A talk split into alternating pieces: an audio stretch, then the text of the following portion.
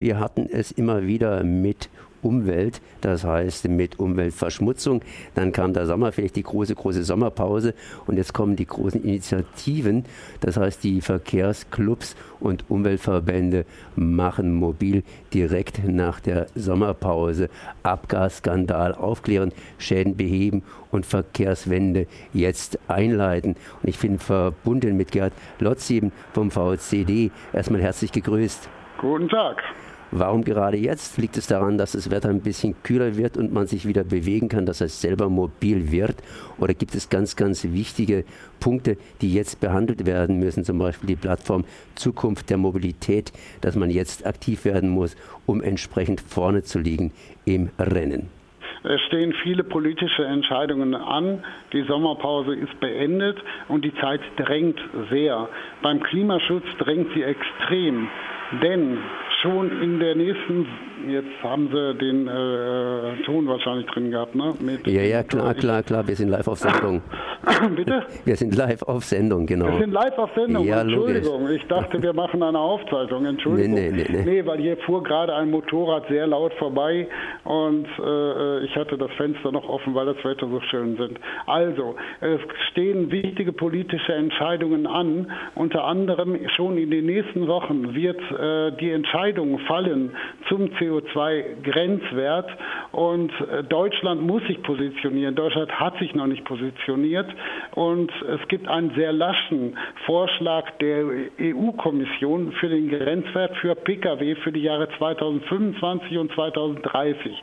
Da müsste Deutschland dringend nachfordern, was Schärferes fordern, denn wenn die Grenzwerte lasch sind, heißt das, dass die Autos viel verbrauchen. Das ist einmal für den Kunden Kunden teurer. Das heißt vor allen Dingen, es wird zu viel Treibhausgas ausgestoßen und wir müssen nachher, um die Klimaziele, die internationalen Klimaziele zu erreichen, radikale Maßnahmen einführen, durchführen, ähm, dass wir die Klimaziele erreichen, zum Beispiel exorbitant hohe äh, Steuern auf Benzin oder hohe äh, Straßenbenutzungsgebühren. Wenn man das nicht will, dann soll man jetzt sich entscheiden für ambitionierte CO2-Grenzwerte. Fahrzeuge können viel effizienter sein.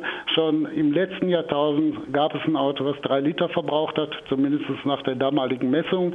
Und das äh, schafft heute so gut wie kein, ja, schafft eigentlich kein Auto. Also es ist machbar, es ist viel mehr machbar. Wir brauchen viel mehr Elektroautos, die brauchen entsprechende Förderung. Tja, ich kann mich auch noch gut erinnern, vor 30, 35 Jahren gab es noch Blei im Benzin. Das ging auch plötzlich weg, als es weg musste. Das heißt, es können Sachen ganz, ganz schnell gehen und andere Länder haben andere Grenzwerte, die sie auch besser durchsetzen, zum Beispiel USA. Ähm, die Autoindustrie in Deutschland ist ja relativ kreativ. Ähm, was soll eigentlich bessere Grenzwerte bringen, wenn die entsprechenden Kontrollen dann ganz einfach versagen? Nein, die Kontrollen müssen natürlich auch äh, wirklich das messen, was sie messen sollen. Ähm, jetzt sollen ja im Kraftfahrtbundesamt werden ja neue äh, Prüfstände aufgebaut. Ist auch die große Frage, ob das Kraftfahrtbundesamt die richtige Behörde ist, die jahrzehntelang zugeschaut hat, was die Autoindustrie dort alles manipuliert hat. Unsere Forderung, das ist nicht nur die Forderung des VCD, auch andere Umweltverbände fordern das, dass das einer anderen Behörde übertragen wird, zum Beispiel dem Umweltbundesamt, weil die viel mehr darauf achten, viel größeres Interesse daran haben, äh, dass wir tatsächlich Klimaschutz schaffen. Hat denn die Umwelt, also die Umweltbehörde praktisch hier, das Umweltbundesamt, entsprechende Kapazität, das heißt technische Voraussetzungen, das auch zu kontrollieren? Äh, die technischen Kapazitäten sind dort genauso wenig entwickelt wie beim Kraftfahrtbundesamt. Äh, das Kraftfahrtbundesamt, äh, der, der Leiter hat sich ja mal hingestellt, er wusste nicht genau, ob sie noch irgendwo einen Prüfstand überhaupt haben. Das ist ein paar Monate her. Jetzt wird aufgebaut, das kostet natürlich Geld. Das könnte man aber auch einer anderen Behörde übertragen. Und was ganz wichtig ist, die Messungen im Verkehr, im Realverkehr, da hat das Umweltbundesamt tatsächlich eine größere Erfahrung als das Kraftfahrtbundesamt. Bundesamt und da wäre es sicherlich besser aufgehoben. Vielleicht schafft man auch noch mal eine neue neutrale Behörde, nur es wird wieder dauern. Deshalb ist es, äh, wäre es ganz gut, wenn man das übertragen würde. Aber wichtig ist, ähm, dass die Kontrollen wirklich das messen, was sie messen sollen. Und das heißt auch, die Kontrolleure müssen natürlich, äh, denen muss man auf die Finger schauen. Also gerade wenn das Kraftfahrtbundesamt dafür zuständig ist, muss man denen natürlich heftig auf die Finger schauen, äh, ob die wirklich das messen, was, äh, was uns alle interessiert. Also uns alle interessiert letztendlich saubere Atemluft beziehungsweise wenig Treibhausgase, damit der Planet nicht irgendwann absäuft. Jetzt haben Sie vorhin Europa erwähnt und USA. Ist ja immer so ein bisschen ein Wettrennen zwischen beiden Ländern. Unterschiedliche Systeme, obwohl alles im Westen angesiedelt ist, zumindest unterschiedliche Auffassungen. Ich habe hier gelesen, die USA hat Abweichungen von den angegebenen Werten der Industrie von 4 Prozent. In Europa, sprich Deutschland, sind es 42 Prozent, was immer das auch ganz konkret be, be, äh, sagen soll, Abweichungen beim Spritverbrauch bzw. bei Ausstoßen etc. etc. Ähm, inwiefern sind die USA besser oder schlechter bzw. umgekehrt wie wir Europäer oder Deutschen? In den USA gibt es richtige Kontrollen. Ähm, es ist ja kein Zufall, dass der Dieselskandal, der Abgasskandal in den USA aufgedeckt wurde und nicht in Deutschland. Das ist wirklich kein Zufall. Und in den USA äh, wird, wenn dort betrogen wird, wenn viel mehr Dreck rauskommt, als erlaubt ist, da gibt es richtig heftige Strafen.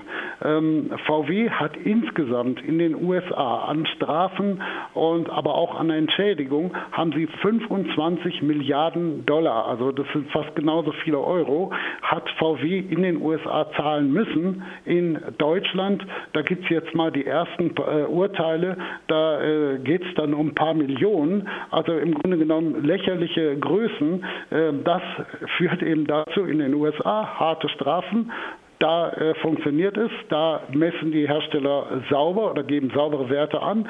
Äh, in Deutschland, äh, da ist seit Ewigkeiten eine Kumpanei zwischen Industrie und Politik.